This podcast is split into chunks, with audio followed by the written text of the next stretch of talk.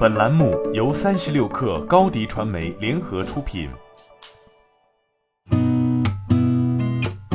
八点一刻，听互联网圈的新鲜事儿。今天是二零二一年十一月十七号，星期三。你好，我是金盛。近日，网易有道发布公告称，将于十二月三十一号正式终止义务教育阶段学科培训业务。目前，网易有道的业务重点已经由学科课后辅导转向原有的智能学习硬件、素质教育、成人教育和教育信息化四大业务板块。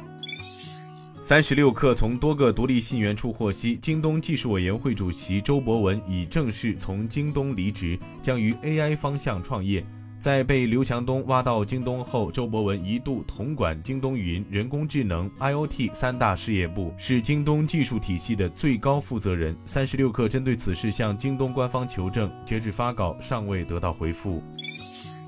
今晚七点十七分，真豪华纯电中大型 SUV 凯迪拉克 Lyric 量产车将正式线上发布。Lyric 是上汽通用汽车引入 Altium 奥特能电动车平台的首款车型，也是凯迪拉克智能纯电时代转型的开山之作。整车长超五米，轴距近三点一米，跻身中大型 SUV 行列。Lyric CLTC 续航里程超过六百五十公里，支持全生命周期快充。量产版 Lyric 高度复刻。了概念车的设计元素，创新演绎了品牌艺术与科技的设计哲学，为驾驶者带来崭新的驾乘体验。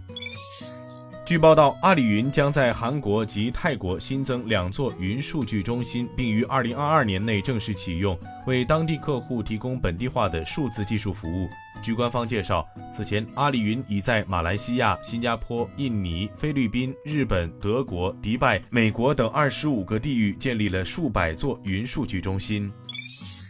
据第一财经报道，针对媒体报道的秘密为订阅应用购买广告以提高抽成的新闻，苹果公司周一回应称，这是一种错误描述。开发者完全知道苹果公司代表他们投放广告。苹果回应称，公司投放广告来宣传所分销的应用已有五年时间，这些广告上明确标记来自 App Store。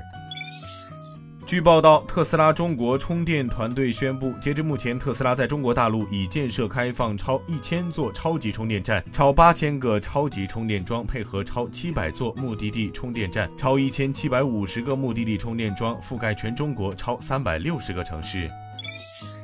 三十六氪获悉，苏宁易购在微博发布声明，网传苏宁易购十二月底宣布破产系谣言。苏宁易购经营一切正常，苏宁易购已向公安机关报案，对造谣者将依法追究法律责任。今天咱们就先聊到这儿，我是金盛，八点一刻，咱们明天见。